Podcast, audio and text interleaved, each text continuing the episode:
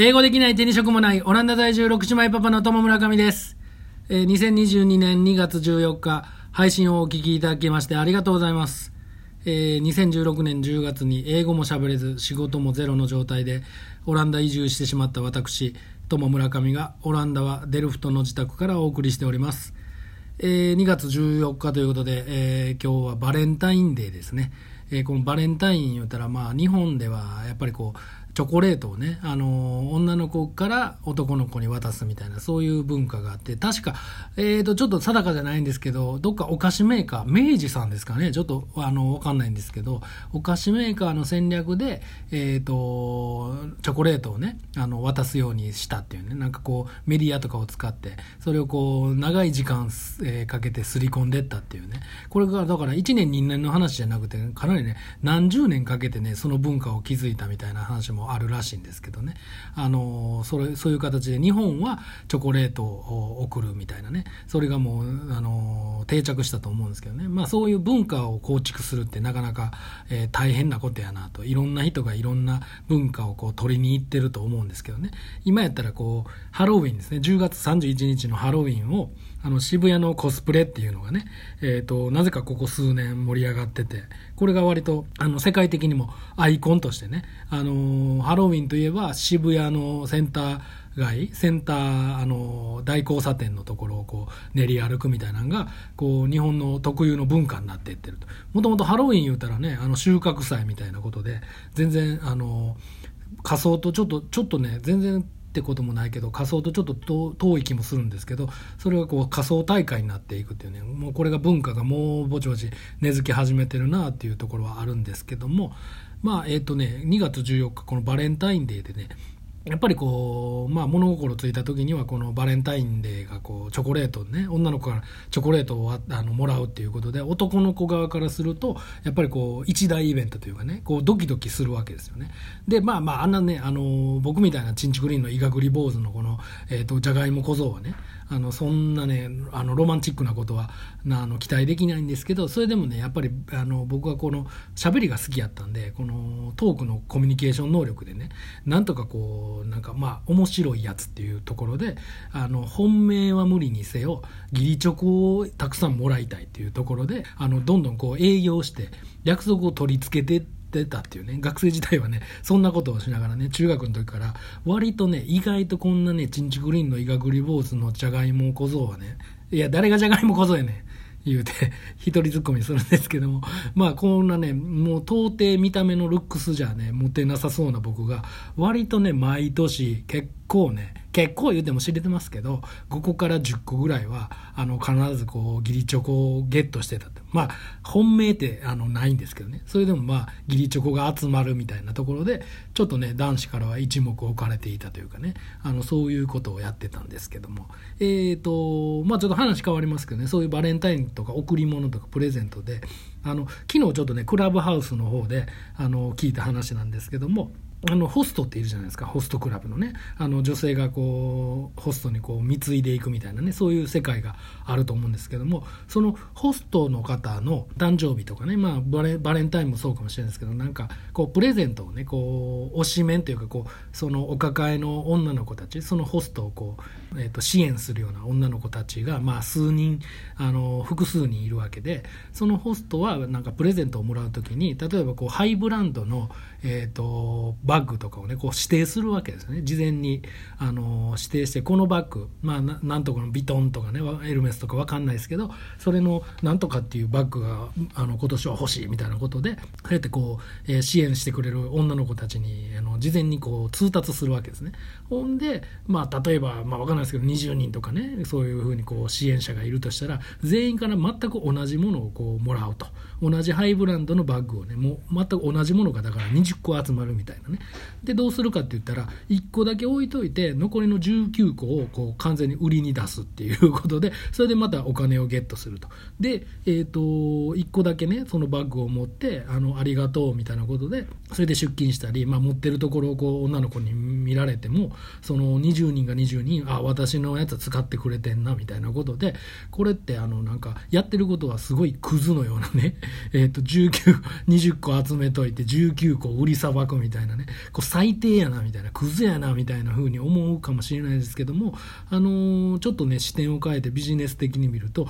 これ誰もこう、不幸にしてないなと。むしろみんなをこう幸せにしてるようなね、そういう見方もできるなっていうね、あの、誰も傷つけてませんし、えっ、ー、と、何やったら女の子たちはこうね、自分のやつ使ってくれてるわって満足するわけですし、で自分は自分でね、こう、あの、19、19個分のね、えっ、ー、と、バッグをね、タダで手に入れといてお金に換えるっていうね、ことにもなるし、なんやったらその20個、えっ、ー、と、そのハイブランドは、あの売り上げを作れるわけですしでさらにこう、えーと、どういうところですか？そういうブランド品のを売るようなね、まあ、大黒屋か分かんないですけどそういうところは、えーと、そうやってこう新品同様、ね、新品を、えーと、安く仕入れてでさらに安く売るってことであのーえーと、定価ではね手に入れられない人が安く手に入るみたいなことでね経済圏回してるやんかみたいなことでねすごいねあの賢いのかもしれないなみたいなねことがあったりしてそんな話を聞いたっていうねことで、えー、共有させていただいたと思うんですけども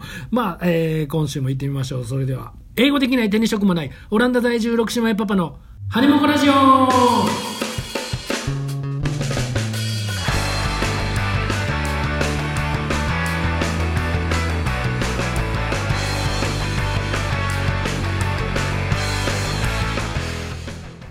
配信はラーメンお弁当焼肉などオランダで踏ん張る日本食レストランの商品をお届けする日本食デリバリーサービス in オランダの提供でお送りいたします。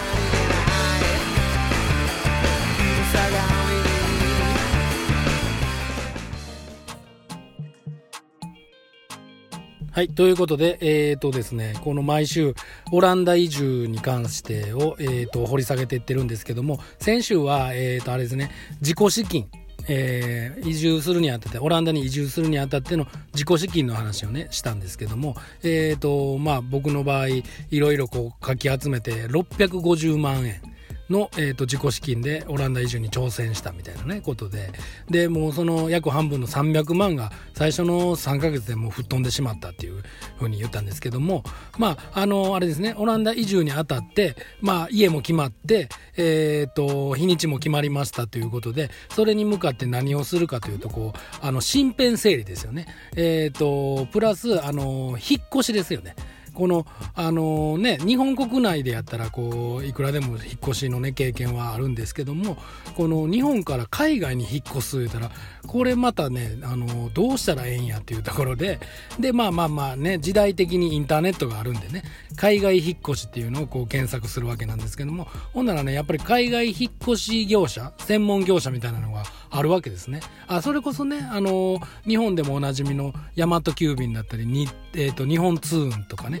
とかが、あの、海外引っ越しもやってますよ、みたいなことで、あの、割とネットに、あの、検索に引っかかるわけですね。ほんで、まあ、なんか一括サイトみたいなのとかがあって、なんかね、確か4社ぐらいにこうね、一気に、え、ー、と、見積もりお願いします、みたいなことで、え、ー、と、オファーをかけて、ほんで、まあ、その中の2社ぐらいがね、あの、実際に家に行って、あの、これを送りますとか、これは送りませんみたいなことをやって、えー、見積もり出しますよ、みたいな業者もあったりとか、えっ、と、もう名前も忘れちゃいましたけどね、その海外に、えーと、楽器を運ぶのをねあの専門にしている会社がそのままあの流れで、えーと、引っ越しもやっちゃうみたいなねそういう会社もあったりしてまあちょっとね今もうこれ5年以上前の話なんでもう随分ね情報があの古くなってるかもしれないんですけども、まあ、当時はそういう形でねあのいろいろ、えー、見積もりを取ったわけですね。でなんかねこうえーと、海外引っ越しするも初めてやしこうすっきりしないというか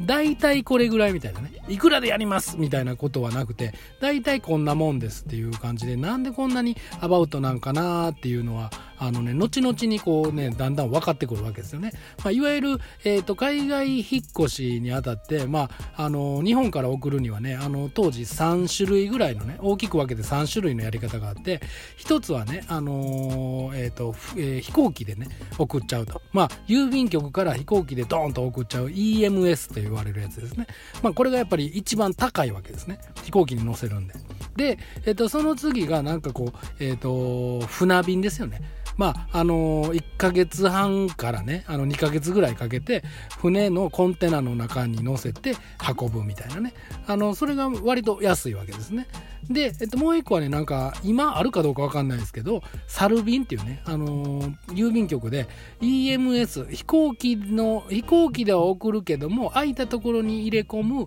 で、えっ、ー、と、あのー、料金は船便に近いみたいなね。なんかそういうお得なやつもあって、その代わりちょっと時間がかかりますよみたいなね。まあ船便よりは早いけど飛行機よりは遅いみたいな。そういうね、サル便っていうね。あの、またこれ、あの、サル便言うから、モンキーとかね、あの、想像してしまいますけど、全然関係ないですけどね。何の SAL で何の頭文字かはね、またちょっと調べてもらったらええなと思うんですけども、えー、サル便、まあここでまだしょうもないことを入れ込んでしまいましたけども、まあそういうね、3種類あったんです。今、今なんか噂ではサル便はもうなくなったとかね、そういう話も聞くんですけど、まあ、大きく分けるとこの3つ。まあ、2、えっ、ー、と、大きく2つですか？EMS、飛行機で送るやつと、まあ、あの、船便に乗せるというね。まあ、ほんで、あのー、引っ越し業者としては船便に乗せるわけですよね。えー、基本的に船便に乗せると、まあ、コンテナで運ぶっていうね。で要はあのよくあるね港とかでこうガーッと積んであるこうガントリークレーンとかがあってこうでっかいコンテナがバーン並んでるみたいなね。でそこにコンテナの会社の名前が書いてあるみたいなね。あとそのコンテナをこうでっかいトラックで運んでるのとか遭遇したことがあると思うんですけどもあのコンテナですね。で、あのー、要はあのコンテナの体積に対していくらとかね。ほんでさらにはあのー、関税みたいなね。こう海を越えるんで国をまたぐんでこう税金を課せられるとかね。そういうのがいろいろ絡み合って結果的にこうなんですかね。あの運んでからじゃないと料金が確定しないということがあの海外引っ越しの,、まあそのコンテナで出すもののね、あのそういうルールなんですね。だから国内でね宅急便にやったらもう1件あたり500円でやりますとか言ってね、まあ、今やったらもうちょっと高いんですかね、あのまあ、この重さで3辺が何センチ以内やったらもうこれで、あのやりますよみたいなね、まあ、大手の業者がそういうルールでね、あのまあ、ちっちゃいのも同じ料金を取ることでこうなんですか、ね、誤差を埋めてるんやと思うんですけども、まあ、そういうことがねこうやって海外移住を初めてすることによってこうねこう知識としてこう初めてのことだらけなわけですね。で知識としてついていくと。でまあやっぱりこう安く済ませたいっていうことで4社ぐらい見積もりを取って。でやっぱり分かってくるのは大手のねもう名前の知れた会社やとやっぱりこうね高いんですよね。まあ、その代わりやっぱり安心感もあるし実績もあるし何かトラブルがあった時に、えーと、きちんと対応してくれるみたいなね。そういうのがあってやっぱり値段に比例してるなっていうのがあるんですけど、まあ、当時は本当にねもう知識も何もない中であのどないかしてこう、ね、資金を減らさずにっていうことでケチらなあかんみたいなね。でその中でねやっぱり一番安いとこがええなとか思いながらえーと見積もりを出した中で僕はね痛恨のミスをしてしまったんですけどえーと、一つ、えー、会社が見積もり最終的にそこになんかねどこやったかな、えー、沖縄の石垣島でやってるご夫婦でやってるようなね個人業者みたいなあのー、がそのなんでしょうね海外引っ越しの窓口になってで現地業者にこう委託するみたいなその代わりなんか手数料をねすごく安くしてあるみたいなのをね発見してそれが、えーとまあ、たまたま神戸に住んでたえー、うちの奥さんがオーストラリア留学してた時の、えー、オーストラリア人のね、えー、子がいてそご夫婦がいてねでその、えーと、神戸から、え、スイスにね引っ越したんですけども、え、その時に使った業者をこう紹介してもらってで最終的にあほなそこなんか安いっていうことでそこに決めたんですけどもほなそこの見積もりがね、えーと要は9立方メートルで20万みたいな見積もりやったんですよ。ほんでね、その時にね、僕は痛恨のミスをしてしまいまして、9立方メーター言うたらね、あのー、縦3メーター、で、横3メーター、で、高さが1メーターですよね。っていうこの体積 3×3×1 これで9立方メーターなんですけど当時何を間違えたか僕がね3メーター ×3 メーター×高さも3メーターでねこれやったら 3×3×3 で27立方メーターになってしまうんですけど、えー、となぜかねそれを9立方メーターと勘違いして、えー、と 3×3×3 で20万っていうことでこれ3メーター ×3 メーター×高さ3メーター結構運べるやんみたいなね。勘違いをしてしまったわけですね。でまあ割とね1部屋分ぐらいあるやんみたいな。かなり持っていけるなみたいなことでなぜかねもう本当にそのまま思い込んでしまってあのこれもあれも持っていこうみたいなね。あの、まあ、日本でこうなんでしょうね、あのー、それこそパソコンデスクとかね、今考えたらほんまに、あのそんな送るお金があったら、えー、オランダで新品が買えるやんっていうことやったんですけど、もう本当に痛恨のミスをしてしまって、もう結構20万払うんやったらいっぱい持っていこうぜみたいなね、感じになっちゃってもうあれもこれも言うてねめっちゃ持っていくことにしてしまったんですよ。で段ボールもねもう大小さまざまなものをこう、えーと、かき集めてきて最終的にね80個ぐらいになったんですかねプラス服がこうなんかゴミ袋にいっぱい入れたりとかもうかなりねあの引っ越しの荷物が増えてしまって9立方メーターで20万やったんですけど最終的に蓋開けてあの出さないとね最終確定しなかったんですけどいや出してみたら最終的に50万円になってしまったというね痛恨のミスを犯してしまったわけですね。ということで前半戦はこの辺にして、えー、とまたね、あの昔僕がやってたバンドの曲を聴いてもらいたいと思うんですけども、えー、この曲はですね、えー、ジェムストーンのねあのサードシングルになるんですけどもねあのこれもまたジェムストーンの王道のねあのバラードというかミディアムポップというあのミディアムバラードみたいなね曲なんですけども、えー、聴いていただきたいと思います。ジェムストーンで「この木の下で」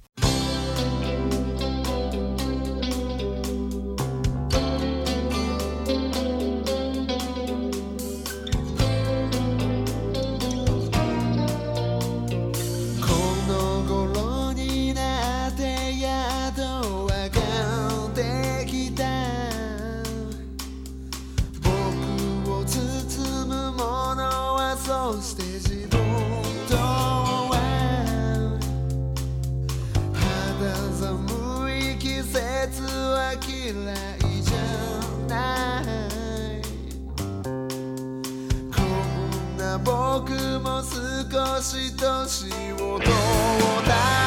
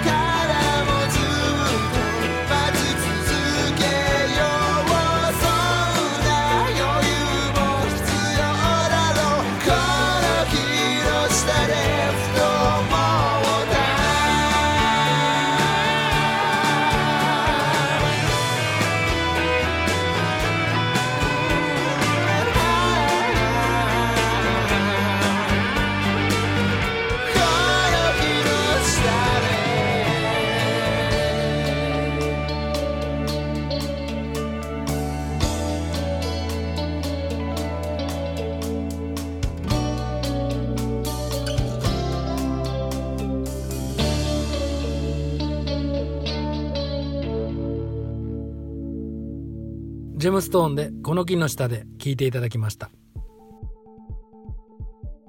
この配信はラーメンお弁当焼肉などオランダで踏ん張る日本食レストランの商品をお届けする日本食デリバリーサービス in オランダの提供でお送りいたします。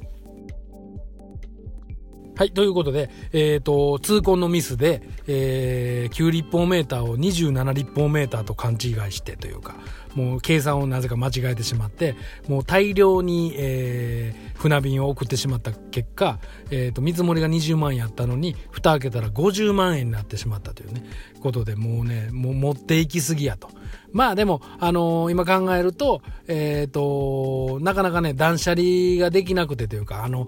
えっ、ー、と、さ、遡るとね、えー、10月の24日に、えー、飛行機に乗ってオランダに来たんですけども、えー、まあ船便はそれで1ヶ月半ぐらいかかるってことでね、逆算して、やっぱ10月頭ぐらいやったかな、まあ10月過ぎぐらいに、あ、違う、10月中旬ぐらいに、えっ、と、船便の手配をしてて、で、それまでにこう、梱包作業ね、毎日やってて、まあほんで、なんかあの、美容のディーラーみたいなのやりながらね、もうギリギリまで働きながら、それこそ10月24に出るのに10月20日までビチビチに働きながら、ほんで仕事をして帰ってきたら梱包作業するみたいな。しかも子育てもしながら、えっ、ー、と、えっ、ー、と、幼稚園に送っていきながら、ね、仕事行って、ほんでまた夜はご飯みんなで食べて、寝かしつけて、ほんで夜中、あのー、梱包作業するみたいなことでね、もうね、ヘロヘロなって、夫婦でもうね、こんなに、あのー、大変なんかみたいな、海外引っ越しでこう、物をなくしていくっていうのは大変なんかと。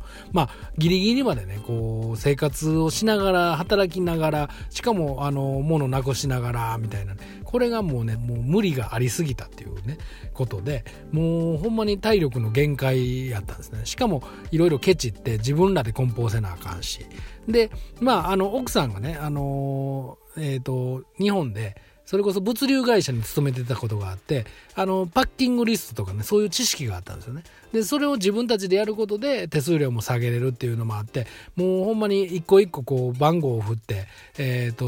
重さを測ってみたいなパッキングリスト、えっ、ー、と、リストをね、こう英語で作っていくみたいな、それをこう、あの、体重計とかを駆使しながら測りながら言うて、もう朦朧とする意識の中こうどんどん、えー、80箱分の段ボールとかをこう作っていってでパッキングリストして。で途中でねあれ番号抜けたんちゃうかみたいなこともあったりとか。ほんで携帯でこのなんか番号とね段ボールを撮影したりとかいろんなことをやりながらね時間のない中あの、引っ越しをするんですけどもうこれはねもうほんまにもう二度とやりたくないなっていうねことをやったんですけどでまあ痛恨のねもう料金設定ミスというかもうめちゃくちゃ持っていってしまったというね。今考えたらですけど、あの、ほんまに、あの身軽にね、いかにこう、持っていくものを減らせるかっていうのが鍵やったなみたいなね。もうほんと、50万あったら、まあ、あのもう新品で全て揃えれたんちゃうかみたいなね。もうでもそんなことも考えもつかへんし、運ばなみたいな、もう追われててね。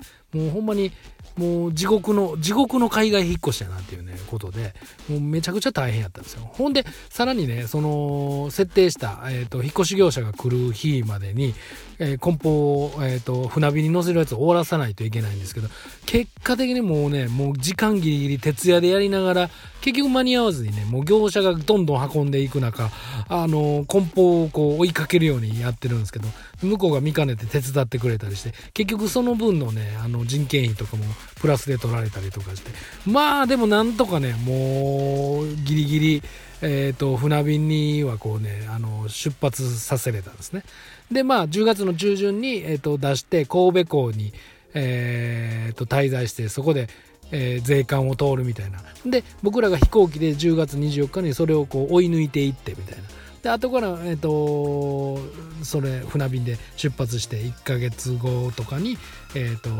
ロッテルダムオランダのロッテルダム港に着くみたいなねそんな感じやったんですね。でまあ海外引っ越しも初めてやからまあそういう知識がそういう風になってるんかと。でコンテナのね一部に要は、えーと、9立方メーター分のあの村上家の荷物があるみたいな。まあ9立方メーターを、ま、間違えて27立方メーター分ぐらいね、まあ、そこまではいかなかったと思いますけど。まあまああの結構な量が入ってると。で結果的にあの間に合ったって言いながらもう生活もしながらやから最終的にねあのあれですね、えっと、えー、っと、まだ、あのの、残ってる荷物が出てきてしまって、それが結局段ボール7箱分ぐらいになっちゃって、それはそれでも EMS ですね。飛行、飛行機便で送る羽目になって、それが、あの、最終的に20万もかかってしまって、まあ、合計だからね、あの、引っ越しがもう70万もかかってしまったっていうね、もうそれは未だにね、あの、思い出すたびに悔しいなっていうかね、安門外の銭失いやったなっていうね、ことで、もう今はね、もう、あの、サポート側に回って、皆さんに言うのはもう極力荷物を減らしてくれと。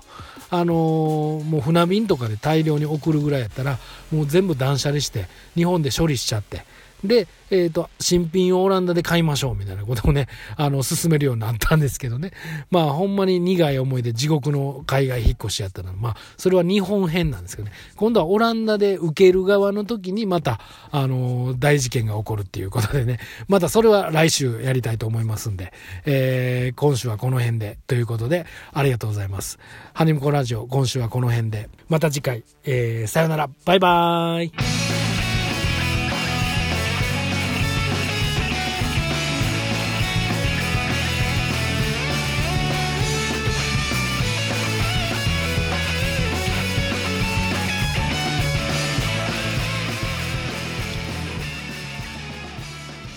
この配信はラーメンお弁当焼肉などオランダで踏ん張る日本食レストランの商品をお届けする日本食デリバリーサービス in オランダの提供でお送りいたしました。